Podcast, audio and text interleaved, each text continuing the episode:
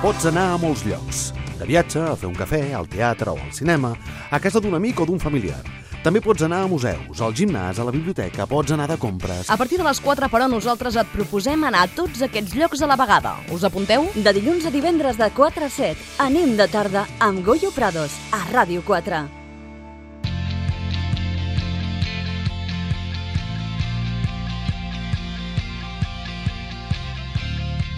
Al matí a Ràdio 4 amb Ramon Castelló.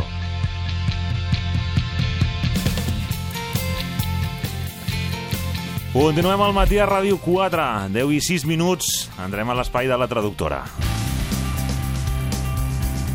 Ah, ja sabeu que hem analitzat, hem anat analitzant al llarg de la temporada en polítiques públiques, aquest és un dels àmbits que controla el nostre convidat i col·laborador, el professor Xavier Torrents, eh, sociòleg, doctor en ciència política. Xavier, què tal? Molt bon dia. Hola, bon dia a tothom. Avui eh, parlarem de, de, en fi, de, de, de política, eh, polítiques públiques, però en relació a, a tercers països, podem dir.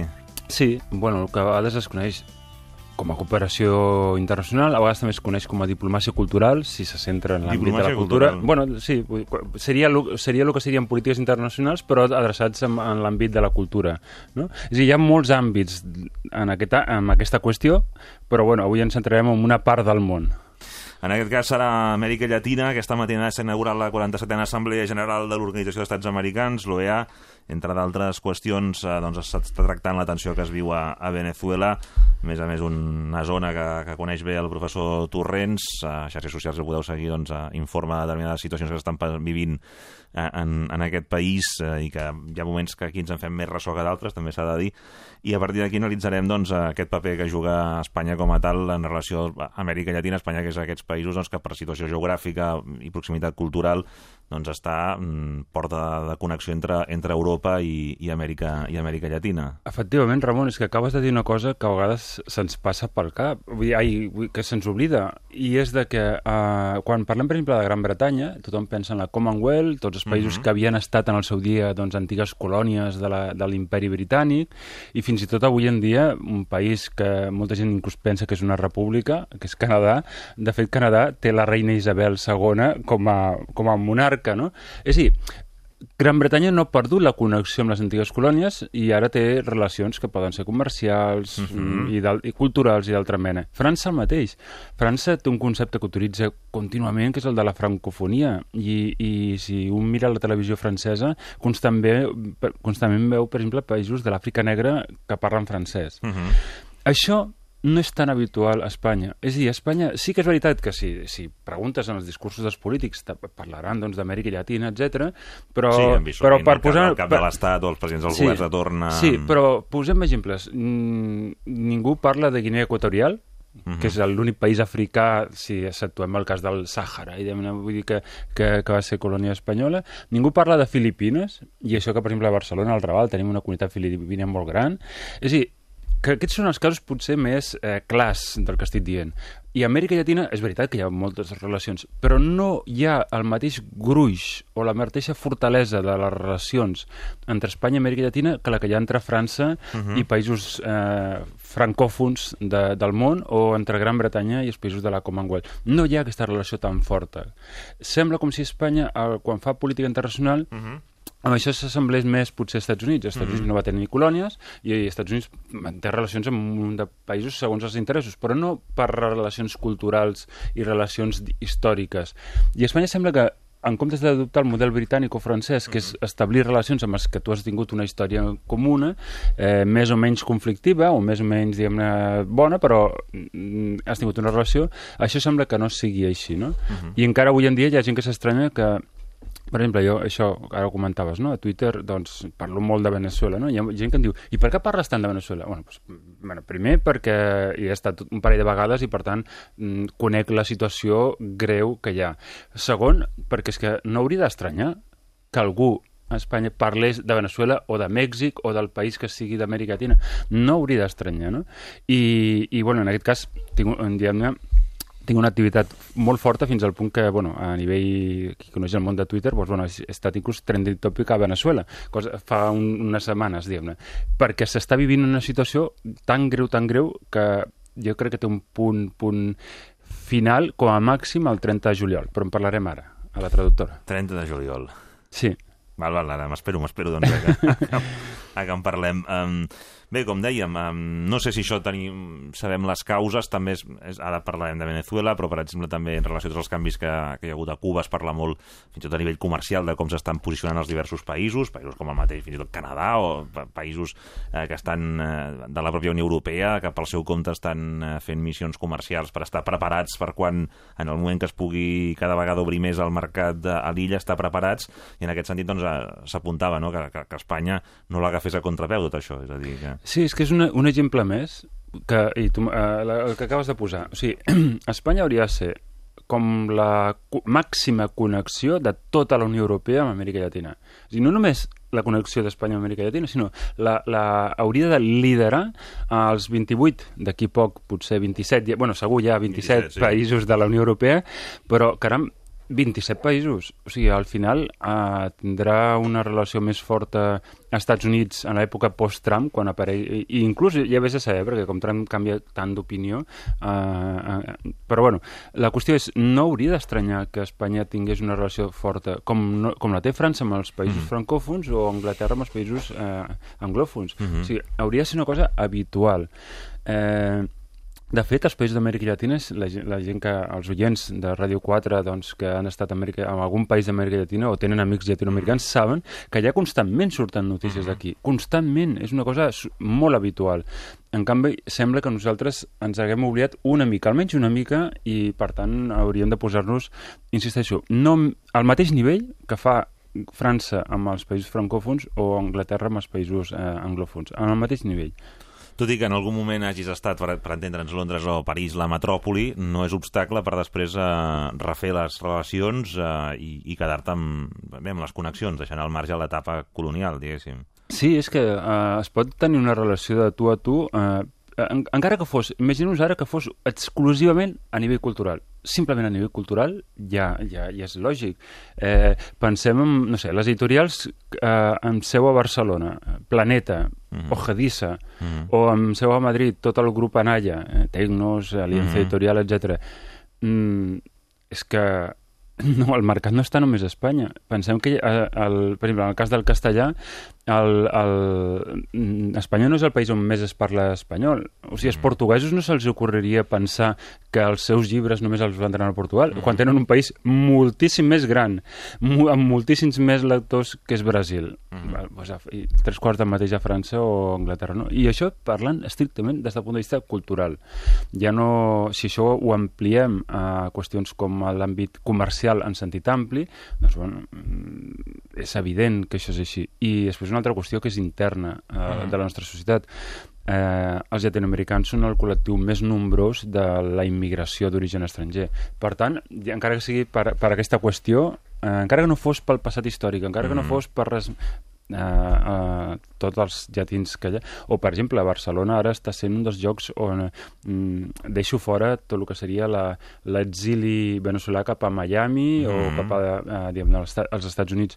Però dins d'Europa, mm, Barcelona, juntament amb Madrid, està sent de les ciutats amb més, més diguem-ne, eh, exiliats veneçolans. Mhm. I això ha sigut en els darrers 3-5 anys, eh? Mhm. i en aquests moments està sortint com bueno, pues, un, un gruix molt important. Doncs només per això ja s'hauria de tenir en compte eh, Amèrica Llatina. I ens pot estranyar, o sigui, algú li pot estranyar que avui fem la traductora sobre Amèrica Llatina, però és que això ningú, amb una ràdio francesa, una ràdio eh, britànica, a ningú li hagués estranyat que ho féssim. És un tema de prioritats polítiques. Al final tot és un tema de prioritats polítiques, però a vegades les prioritats polítiques també són fruit d'errades. O sigui, eh, Espanya no pot... O sigui, ha tingut com... Ha intentat com competir amb altre tipus de relacions internacionals. Espanya no pot competir, per exemple, amb relacions internacionals a Àsia. Hi ha països que són molt més potents, molt més forts, amb més població, i a més a més amb relacions històriques Més consolidades. consolidades. No pot competir, que no vol dir que no estigui absent, però no pot competir. És així de, de, de, de clar, encara que ens dolgui. Tampoc pot competir gairebé en, en cap país respecte a l'Àfrica. Excepte potser el tema del Marroc o el Mhm. tema de... El, bueno, un tema que ja és total, tot, totalment oblidat, que és Guinea Equatorial. Mhm. Recordar-nos que Guinea Equatorial es parla castellà. Mhm. Eh? I, i, i, i, I si avui preguntéssim a, a molts joves, i no tan joves, mm, desconeixerien que, que es parla castellà, per exemple, a Guinea Equatorial. Per tant, l'únic lloc on s'hi pot liderar i, per tant, aquesta seria una prioritat política eh, encertada en polítiques públiques, sigui culturals, sigui comercials eh, i d'altra mena, és a Amèrica Llatina. És l'únic eh, àmbit. I si això no ha passat, Mhm. una cosa que també la gent no se n'adona és que ara la capital d'Iberoamèrica, Iberoamèrica és un concepte que inclou Espanya, Portugal i tota Mhm. Amèrica Llatina, doncs la capital d'Iberoamèrica ja no és Madrid ni Barcelona. Barcelona parlo amb l'àmbit, Mhm. per exemple, editorial, que havia estat... En aquests moments és, és Mi- Miami, Miami. Miami és la capital, ara, en aquests moments de- de- d'Iberoamèrica. Estan les televisions, estan... O sigui, molta de la producció, per exemple, cultural, està allà. De fet, Miami ens consta eh, que persones que volen emprendre o obrir mercat cap a aquestes zones, un lloc on posen oficina per tenir una entrada és, és Miami. Sí, sí. Eh, és més, el, eh, als És Estats es Units... coordina tota la... Als Estats Units es parla més castellà que a Espanya. Una dada que, per exemple, sorprendrà ara molts oients. És, eh, als Estats Units es parla més a l'espanyol que, que, la, que a Espanya, en aquests moments. No es passava fa 30 anys enrere, Mhm. però ara sí. En tot cas, sí que, per exemple, en el cas de Venezuela, eh, bé, eh, s'ha cridat o han tingut de, eh, i ara et preguntaré per l'èxit en, en tots els casos, paper de mediació tant expresidents de govern eh, com Felipe González com Zapatero, per exemple. Sí, a veure... El, Són figures reconegudes, diguéssim. Bueno, mm, farem un matís. El, diguem-ne, sí que s'han... Diré dues coses que aparentment són contradictòries, però i, i, i les posaré sobre la taula. Un, per un cantó, és veritat que eh, Felipe González o, o Zapatero han intentat fer de mediadors. Curiosament, o paradoxalment, media, han fet de mediació de forma diferent. De fet, Felipe González retreu coses a Zapatero i Zapatero, diguem no ho retreu, però diguem no coincideix amb No Felipe González. la manera. No, no. Eh, Felipe González està més proper a l'oposició democràtica i Zapatero en alguns moments Intenta ser més està- equidistant, Ha, ha, ha estat... Bueno, l'oposició democràtica, diguem està molt dolguda amb Zapatero. O sigui, eh, és molt... l'oposició democràtica, de fet, no reconeix a Zapatero com un No mediador. legitima com a mediador. No, no. En canvi, Felipe González eh, sí, en bona part. I el govern- I en canvi el govern és al revés. El govern, diguem-ne, no veu amb bons ulls a Felipe González. Potser haguessin hagut de fer tàndem, doncs, i, no? eh, potser, potser, mira, eh, i a més a més, és que curiosament, o sigui, són del mateix partit polític, eh, els dos són espanyols, o sigui, els dos han sigut primers ministres o presidents del govern de, del govern espanyol. O sigui, podríem fer-ho i potser aquesta solució que ara hem dit aquí a, a, a, la, a les zones radiofòniques Sí, sí.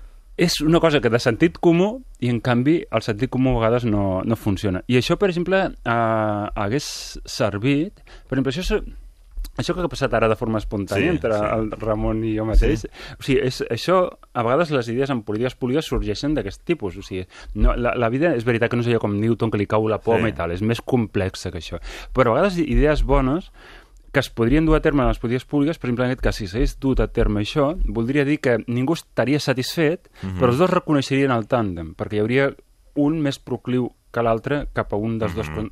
cantons. No? I això podria fer que Venezuela, no sabem si serà d'aquí unes setmanes o d'aquí uns mesos o Mhm. d'aquí uns anys, però Venezuela, quan es normalitzés la situació, que en aquests moments no ho és de cap de les maneres, doncs podria tenir com un referent Espanya. Si Espanya no fa res de tot això, Venez eh, Venezuela no tindrà com a referent a Espanya d'aquí un temps. Mhm. Per tant, és una oportunitat en aquest sentit fer una bona mediació. Eh, sí, o sigui, primer perquè és un, jo crec que és un deure històric, o sigui, un, deute, un deure i un deute històric, eh, que a vegades la gent no ho veu així. Però, a més a més, inclús, encara que es fes per egoisme, Mhm. després això té, re- reverteix, Té en el, retorn. a, a, té retorn, òbviament. A part que hem de recordar coses com, que, ja que parlem de retorn, que molt, hi ha espanyols exiliats que viuen a Venezuela, vull dir, de, de fa dècades, diguem-ne. Mm, però bueno, centrem-nos potser en Venezuela perquè és un cas tan paradigmàtic de com les polítiques públiques mal fetes destrueixen tot un país. Mira, tu coneixes bé el, molt millor perquè has estat, però, però en aquest cas sí que conec algunes persones que, que, que van venir ja als primers moments de, de, de Chávez i el, i, el, i el que et deien, sobretot en aquell moment, era l'extrema violència eh, amb, que es podia patir en qualsevol moment eh, vivint eh, a Caracas, és diguéssim, o sigui que eh, persones que reconeixien que allà havien d'anar armades perquè doncs, eh, havien tingut intents doncs, d'agressió sexual a les seves parelles, d'in- d'intents d'assassinat d'ells mateixos, i al final, doncs, eh, davant l'opció de o he de pagar constantment un servei de seguretat ampli per estar protegit, perquè l'Estat no me'n refio que em pugui protegir, doncs acabo optant per tornar al país dels meus pares o dels meus avis. Sí, a veure, el tema de la seguretat. De fet, ara, per exemple, eh, ahir... Vull dir que potser és més fàcil d'empatitzar que no, a vegades amb les ideologies que en- ens podem perdre segons cadascú, de dir, Sí, sí. vi- viure tranquil·lament a Caracas és molt difícil. Sí, sí, mira, jo vaig estar la tardor de fa dos anys i la tardor de fa tres anys. O sigui, vaig estar dos anys seguits. L'únic que no he estat és l'any pas aquest any passat, diguem-ne, la, eh, la tardor de l'any passat no he estat ja. Eh, però la seguretat... És, pensem que Caracas, la capital de Venezuela, és la ciutat que no té guerra més violenta de tot el planeta. Per, exemple, eh, ning, bueno, jo diré el mateix que jo feia. Jo mai treia el meu mòbil, el que ells en diuen celular, eh, mai treia el meu mòbil al carrer, mai.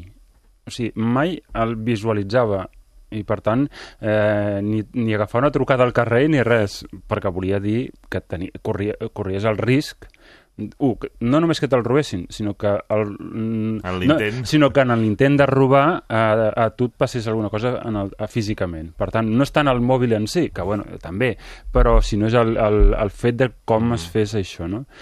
Ara, a més a més, en aquests darrers 80 dies, ahir, de fet, ara els veneçolans estan dormint, eh, doncs eh, ahir va, va complir el dia número 80 de les protestes, que dia a dia, no he parat cap dia, de sortir als carrers. Sostingudes, per Sí, tant. sí, sí, 80 dies seguits de el que ells en diuen les marxes, nosaltres aquí en diríem com les manifestacions, o hi agafem una paraula més comuna que és potser protestes, fent protestes, no? Ara s'ha afegit un altre tipus de violència que ja existia abans però ara s'ha greujat, que és la violència del propi estat reprimint eh, i matant, diguem-ne, a, a, a gent del poble veneçolà. Eh, Curiosament, un govern que s'autonomena populista, doncs està matant el seu propi poble, no? I, per exemple, ahir mateix, un noi de 17 anys, Fabián Urbina, assassinat perquè un, un, forces de policials de, del govern de Maduro doncs, eh, li van disparar un tret al pit. 17 anys. I perquè entenguem, perquè a vegades les coses no s'entenen de forma, a vegades explicant les coses amb dades, eh, no, no, amb casos reals. Aquest noi de 17 anys, Fabián Urbina, assassinat eh, ahir mateix, la seva mare té càncer. Estava gairebé superant. Ara, les declaracions de la seva mare ara mateix és jo no tinc ja cap motivació per viure. O sigui, això és veure el drama familiar de les vides. No és veure només imatges, sinó entendre... Saber la història que sí, hi ha al darrere, La, no? la història que hi ha al darrere, no? I, per tant, i pensem, de totes les morts que hi ha, aquí ja veia una mica les xifres, però en, el, en, el, en la, la xifra, diguem-ne, més limitada, diuen que hi ha hagut ja, en aquests 80 dies, 76 morts per la repressió del govern de Maduro. Hi han que ho situen inclús en 90 morts. Però bé, d'aquestes morts, 14 són adolescents i nens. 14. Per tant, fixem-nos la, la, la gravetat de l'assumpte, no? Però potser per mi el més paradigmàtic, potser perquè Mhm. faig anàlisi de polítiques públiques i deixant una mica el tema de la Mhm. seguretat de banda, és com un país que té molta riquesa amb recursos es pot destruir per fer o per fer malament el disseny de les polítiques públiques.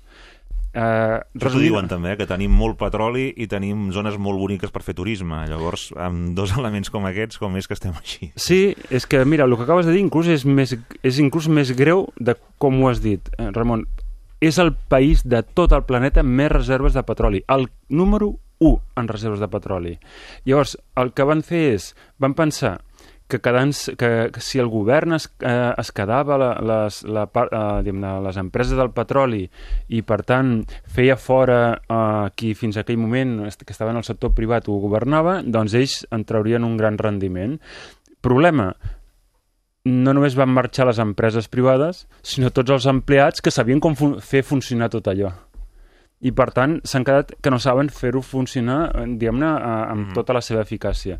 Per tant, el país amb més reserves de petroli del món, en aquests moments, està patint, eh, per exemple, malària. O sigui, una malaltia que no existia a Venezuela Que, o sigui, està patint una sèrie de malalties que eren inversemblants. Eh, Parlàvem de, de mm, desabastiments, de... de, de medicaments. Per exemple, el, el, uh, quan, i això ja parlo de fa dos anys, jo vaig portar gelocatils. Gelocatils, o sigui, mm, una cosa bàsica que se suposa que hauria d'haver a les farmàcies i no en tenien. Sigui, I estic parlant que no en tenien famílies de classe mitjana, eh? també, no només les classes més po la gent més pobra, que aquest és un altre. En aquests moments el 80% de la població és pobra. O sigui, han destruït, el govern de Venezuela, eh, de Maduro, ha destruït la classe mitjana. L'ha destruït. No culturalment, però sí, diguem-ne, econòmicament. econòmicament. Et volia preguntar, llavors, anant al, en fi, a parlar de la ciutat com un, com un dels orígens de tot plegat, però també en aquest cas anem, anem a l'actualitat. Parlaves d'aquestes marxes, 80 dies, què és el que reclamen i, i fins a quin punt doncs, aquestes persones sapiguent la reacció que poden tenir, les, en fi, el que li ha passat amb aquest noi que ens explicaves, eh, estan fins al punt d'haver perdut, en certa manera, la por a sortir al carrer. Sí, eh, han perdut la por i alhora el règim de Maduro en aquest eh, s'ha tornat cada cop més repressor, eh, més repressiu. De fet, pensem que una part de l'elit política eh, en aquests moments eh, no podria anar a determinats països, diguem-ne, si hagués de fugir, com en èpoques anteriors han fugit dictadors a altres països, no? Ho tindrien difícil. Tot i que és veritat que, per exemple, aquesta matinada nostra, quan nosaltres dormíem, a Mèxic, en la reunió de l'Organització d'Estats Americans, han votat una resolució. Malauradament no s'ha aprovat, tot i que ha tingut majoria, ha tingut 20 eh, els estats americans, tipus Estats Units, Canadà, eh, Xile, Uruguai, eh, Argentina, han votat a favor d'una resolució crítica amb el govern de Maduro, han obtingut 20 vots, però es, eh, tot i que han guanyat, perquè les abstencions i els, i els vots en contra eren menys, es necessitaven 23 vots. Llavors, què ha passat? Eh, els que no han votat que no, els típics governs tipus Bolívia, tipus Nicaragua, Equador ha tingut una posició que de totes maneres ha tingut el mateix efecte que el no, però que ha sigut l'abstenció. Equador s'ha abstingut, la República Dominicana, tam- Dominicana també, però sobretot el govern de Maduro ha comprat amb el poc petroli que encara pot, diguem-ne, treure, eh, illes petitetes que ni tan sols sabem nosaltres el nom, ni ens en recordaríem, ni les posaríem al map, illes petitetes que hi ha al Caribe, no? L'ha comprat amb el petroli. El govern està gastant un munt de diners per un cantó fent això, per exemple, compra de vots, recordem, per exemple, eh, és una cosa que, que, ens, que ens pot sorprendre, eh?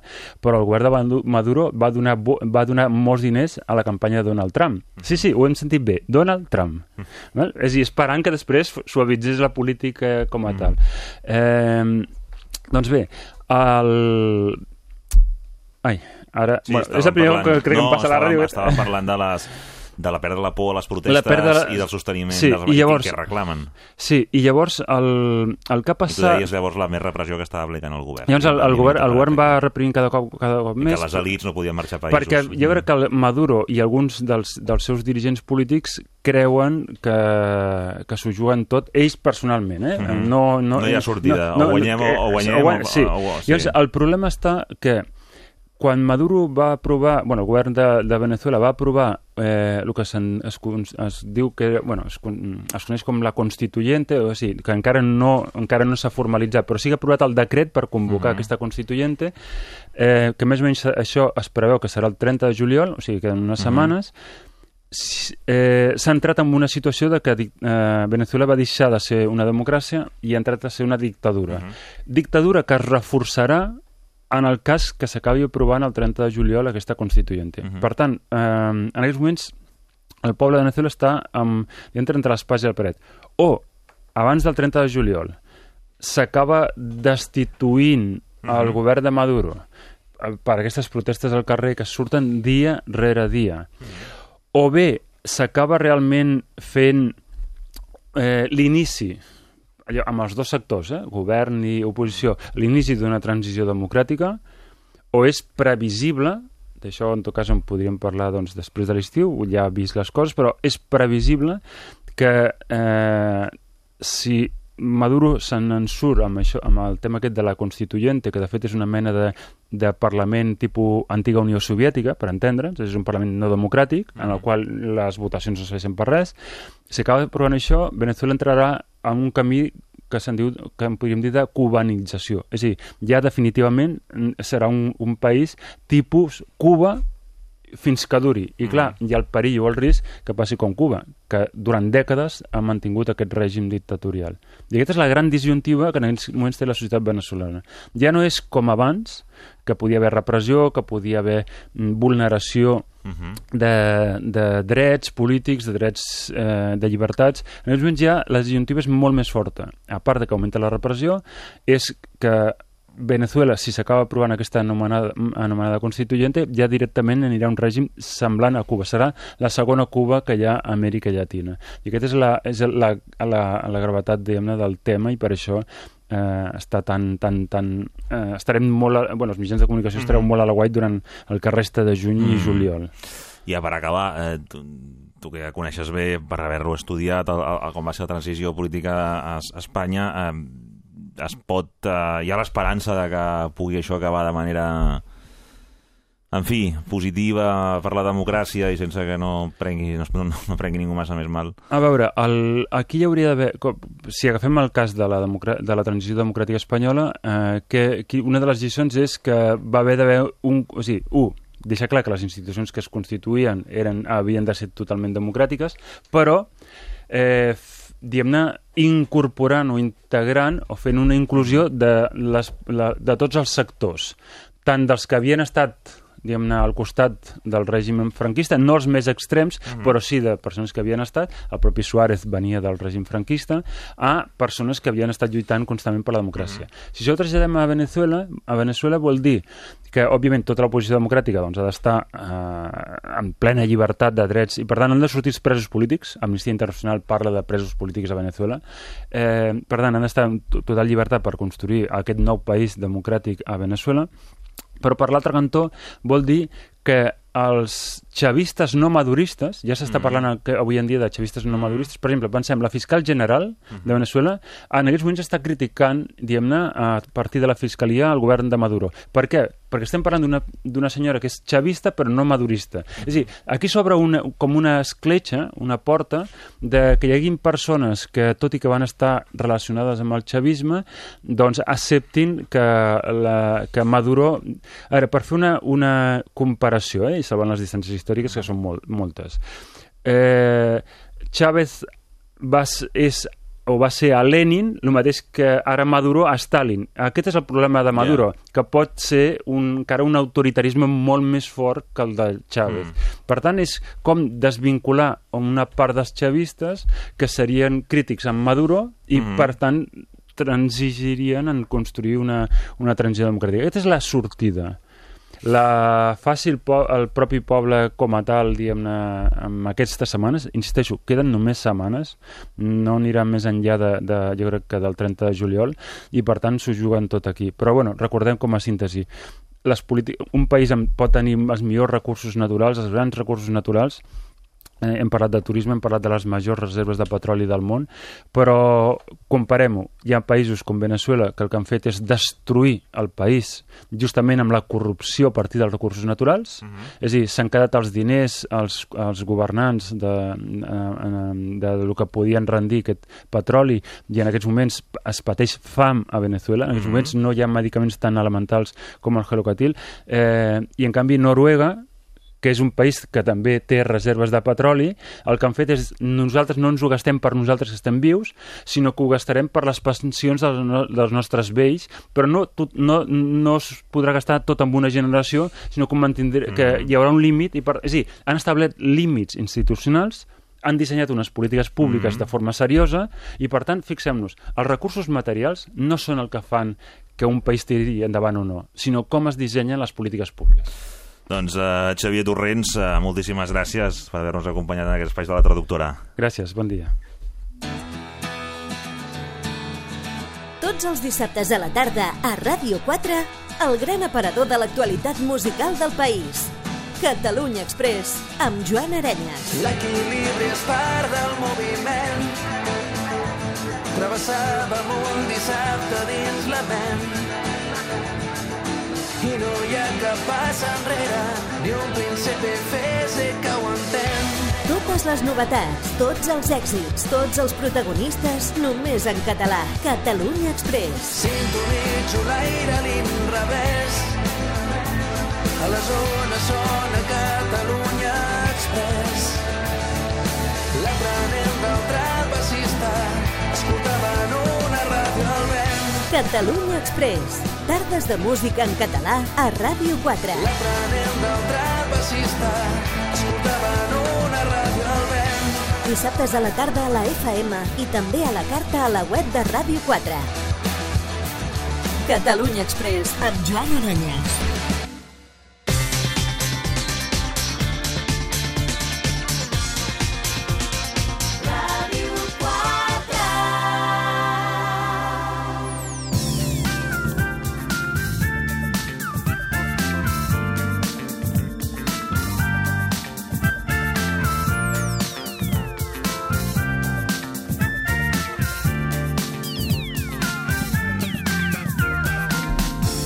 Continuem al matí a Ràdio 4, a l'espai eh, que compartim amb, el, amb la psicòloga Aranxa Coca. Què tal, Aranxa? Molt Hola, bon dia. molt bon dia. Amb ella avui parlarem i presentarem un llibre en el que ella ja ha participat. És el Manual del Síndrome de Alienación Parental.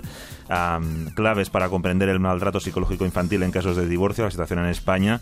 Y también saludamos, a, nos acompaña desde los estudios de Radio Nacional en, en Ciudad Real, el compilador del libro, eh, Francisco José Fernández Cabanillas, profesor universitario de Derecho y Economía y presidente de la Asociación Nacional de Afectados del Síndrome de Alienación Parental. Eh, ¿Qué tal? Muy buenos días. Buenos días. Buenos días, uh, Aranxa, també pels altres auriculars, que així podrem, podràs participar i escoltar al professor. Ja, ja l'escucha Aranxa, Aranxa Coca. Buenos días, Francisco. Hola, buenos días, Aranja.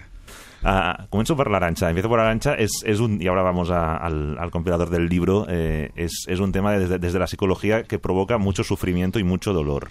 Sí, es cierto, provoca mucho dolor a, a todas las víctimas, empezando por los menores, que son las principales víctimas, y después a su entorno inmediato, que son los progenitores, y especialmente al lado del progenitor víctima o rechazado, que sufre también por lo que sufre el hijo y sufre además el rechazo irracional eh, eh, vivido directamente desde, desde aquel niño eh, eh, en su momento con el que en su momento tuvo una relación ah, afectuosa, estrecha y sana y que de repente pues queda queda rota. Es una situación que profesionales sanitarios y también eh, del ámbito de la jurisprudencia pues eh, estamos viendo cada día más y más casos.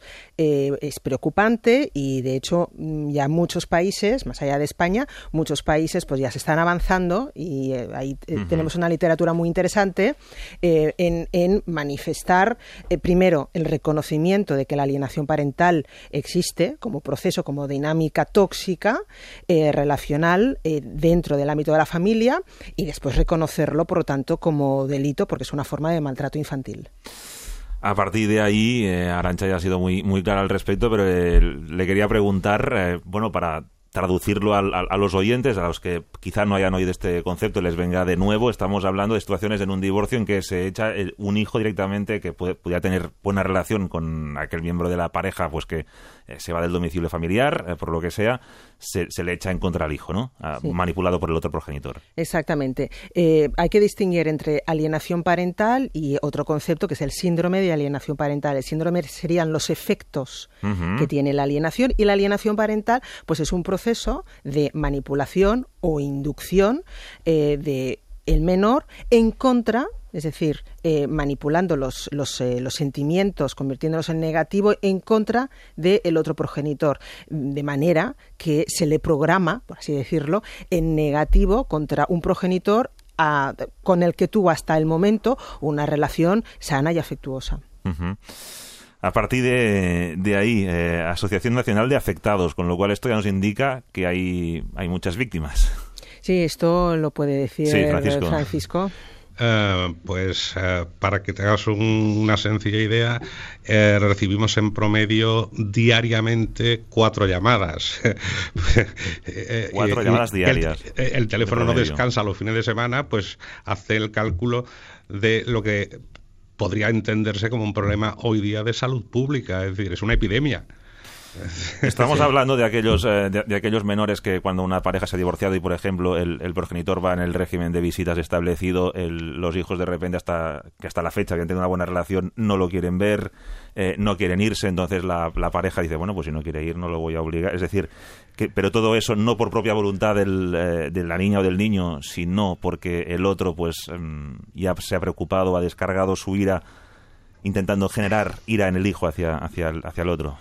Claro, genera en el, en el niño pues un conflicto de lealtades. Es decir, los niños son pequeños pero no son tontos, y luchan por su supervivencia. A poco que observen las relaciones, entre comillas, de poder entre su padre y su madre, pues eh, como, como le dijo un, niño de ocho años a, un juez de familia de Badajoz, dice, ¿con quién quieres quedarte? ¿Con tu padre o con tu madre? Y dice el niño, yo con el que se quede con la casa. Es decir, eh, no sé si vale como explicativo de que, mm, insisto, no somos conscientes de que los niños, eh, el, verdadero, el verdadero aprendizaje que obtienen es el aprendizaje vicario, aprendizaje por observación. Entonces, estas, un, un, trozo del origen de por qué esto es un problema sanitario, insisto, eh, de salud pública, tiene que ver con la enorme asimetría por sexo que se, que, se ha venido produciendo desde que existe en España la ley del divorcio, o sea, desde el año 81, la reforma de, del ministro Fernández Ordóñez, pues eso, una enorme asimetría por sexo. Es decir, que las estadísticas, desde que existen, que, no es hace tanto tiempo como parece, es decir, creo recordar que, que, hasta casi entrado el siglo y el milenio no existían estadísticas distinguiendo por sexo de divorcio según el progenitor que quedaba con la custodia. Con lo cual era un dato pues eh, conocido por, intuido de la realidad, pero no constaba en el Instituto Nacional de Estadística. Ah, los, los, primeros años que, se publicaron pues eran pues situaciones del tipo 98%, 2%, es decir, los niños era cosa de las madres. A partir de ahí, la, una de la, tesis principal es, es, que estamos hablando mm, de proteger los derechos de los menores, de los niños, al final, no, no tanto del progenitor, que también, pero, pero sobre todo estamos se hace especial énfasis en el libro que es una forma de maltrato infantil. decir. Efectivamente, es decir, no, no nos confundamos por retomar el hilo por donde iba, actualmente últimos datos del Instituto Nacional de Estadística, por ejemplo, para Cataluña. Pero si es que en Cataluña está ya a cinco minutos de la igualdad, del equilibrio, es decir, el 40% de las custodias de los juzgados de familia en Cataluña, el 40% ya son custodias compartidas, o como dice el Código Civil catalán, foral, eh, de eh, responsabilidad compartida. Es decir, ojo que los avances en la igualdad de sexos en este tema son enormes. Insisto, es sobre todo en las comunidades con derecho civil foral, o sea, Cataluña, Aragón, eh, Baleares. Eh, el, trozo de España que queda muy relegado, muy retrasado, pues es la, Castilla, la vieja, la nueva y la novísima. O sea, Castilla-León, Castilla-La Mancha, Extremadura, Andalucía. En, estos territorios eh, el desfase es descomunal respecto del ámbito catalán, por ejemplo. Sí, y, después la, la, necesidad, por lo tanto, mm, aquí a, la hora de hablar de, alienación parental y los profesionales que hemos defensado en la existencia de, este síndrome, eh, han habido dos, recorridos. Eh, uno, intentando que la OMS reconozca la existencia del síndrome como síndrome y, acepte eh, nosológicamente esta, esta terminología, y, es, decir, que sea reconocido y avalado como tal y dentro de este concepto por parte de, la OMS, y después, por otro lado, paralelamente, eh, que sea reconocido como delito penal.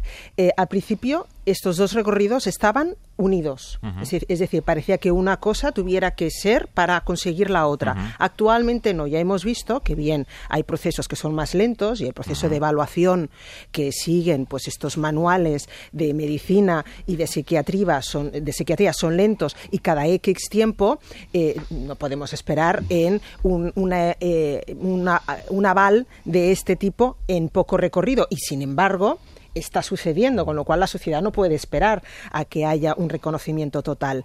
Con lo cual, ya muchos países, como decía, eh, han luchado para que al menos, si no como síndrome, sí como proceso sea reconocido, es decir, la alienación parental como tal, y Por lo tanto, se ha reconocido como una forma de maltrato y como cualquier otra forma de maltrato reconocida, sea penada eh, y sea considerada delito. Este último eh, mm, recorrido y, línea de investigación es la que pues eh, ha ido más rápida, entre otras cosas porque, como bien decía Francisco, está siendo una epidemia, una pandemia, y con lo cual nos hemos encontrado muchos profesionales y juristas sobre todo, pues que cada día en, situaciones ya en juzgados de primera instancia se encontraban no únicamente con el divorcio eh, en litigio, sino además con problemas psicológicos importantes manifestados y cada vez más detectados por parte de los informes psicosociales de niños que estaban siendo afectados por una alta conflictología parental, más, no únicamente eso, sino más la inducción y manipulación por parte de uno de los progenitores. Por eso la importancia de que sea reconocido pues como una forma de maltrato y por lo tanto sea considerado delito y por tanto condenado. Esta es la línea, la tesis principal de este, de este libro en el que han participado pues bueno, tanto profesionales de, de la medicina, como profesionales del ámbito de la, de la ley, juristas, como profesionales del ámbito de la, de la psicología e incluso, pues bueno, dentro de la medicina, pediatras, porque bueno, los, los médicos de atención primaria eh, eh, cada vez se lo, están encontrando más. Pediatras, pues que son los primeros agentes que reciben eh, la angustia de muchas familias de nos vamos a separar, el niño tiene dolor de barriga y se encuentra con el pediatra, pues de repente es el primer agente que se encuentra con este problema y su, eh, la, importancia de guiarle también en un proceso de saber cómo recoger y ofrecer dar servicio, dar asistencia a este tipo de problemática. Muy interesante las aportaciones de muchos médicos y de algún médico pediatra eh, que ha participado en este manual. Este, esto era importante, ¿no, Francisco? El, hecho de, que hubiera, en fin, eh, múltiples profesionales de distintas disciplinas. Claro, claro, porque, vamos a ver, una de las eh, cuestiones fundamentales del síndrome de alienación parental y del proceso de alienación parental es el carácter pluridisciplinar de acceso de conocimiento, a, de acceso a su conocimiento. Es decir, a ver, e, es que esto es un galimatías. Es decir, a, ver cómo lo explico. Eh, en, toda época eh, ha habido ovejas negras en una familia. Es decir, bueno, ya, pero es. Y, eh, es decir, un miembro de la familia que es excluido por el resto, que de alguna forma eh, lo discriminan por razones las que fueren. Bien. cuando hablamos de síndrome de alienación parental, estamos hablando de un proceso que paradójicamente se produce a la vista, ciencia y paciencia de la autoridad judicial. Es decir, es que esto es entre comillas, de locos. Eh, eh, es como si la justicia fuera, eh, en cierto sentido, patógena. Claro, estoy con ello responsabilizando a, profesionales de la judicatura, del, bueno, como en todas las profesiones los hay, en fin, absolutamente estupendos, conocedores de su oficio, etcétera. No, es el sistema, es el procedimiento. A, ver, un ejemplo sencillo que se va a entender muy bien. En el ámbito sanitario, la palabra urgencia significa inmediatamente. En el ámbito jurídico procesal, civil, la palabra urgencia significa, eh, a ver, plazos más cortos respecto de los normales, que ya de por sí son de agárrate los meses. Un, ejemplo sencillo. El juez, el juez o la jueza, porque en realidad ya en el ámbito de, la primera instancia, en el ámbito eh, de los juzgados de familia, el dos tercios de los profesionales son juezas, pues eh, la, jueza profesional, la jueza que inmediatamente percibe que hay un problema con el niño o con la niña común, eh, pues inmediatamente dice, bueno, pues vamos a intervención psicológica, pues eh, con, algún centro especializado, bueno, cada comunidad autónoma tiene sus nombres o sus eh, puntos de encuentro, etcétera. Eh, ya, pero si el problema es que cuando ordena que las visitas se produzcan en el punto de encuentro, hay ciudades en España que la lista de espera es tal que la primera visita se puede producir un año y medio después. Pero oiga, ¿usted sabe lo que significa un año y medio de incomunicación paterno o materno filial, bueno, el niño ya no sabe cuándo va al punto de encuentro ni quién era aquel ser humano. Sí, desgraciadamente la lentitud del proceso, del sistema eh, en sí mismo eh, no, no ayuda al, a- en, en este caso concreto, seguramente no ayuda en muchísimas ot- otras situaciones, eh, pero en, en este caso concreto no ayuda, sino que perjudica y en ese sentido, mm, desgraciadamente, muchas veces eh, hablamos cuando nos encontramos a algunos profesionales en congresos que ahí la, justi- la justicia, es, como decía Francisco, es patógena también, porque ayuda a que se lleve a cabo este maltrato al menor porque no lo protege, no le da asistencia. Por eso la importancia de hacer un manual que dé y dote de instrumentos ágiles rápidos de detección precoz tanto a sanitarios como a juristas para que al menos ese recorrido de evaluación que puede ser lenta hasta que los equipos psicosociales tienen agenda hasta que los puntos de encuentro pueden aceptar el caso y evaluarlo en los fines de semana alternos e irnos al cabo de cinco o seis meses cuando ya el niño ha empeorado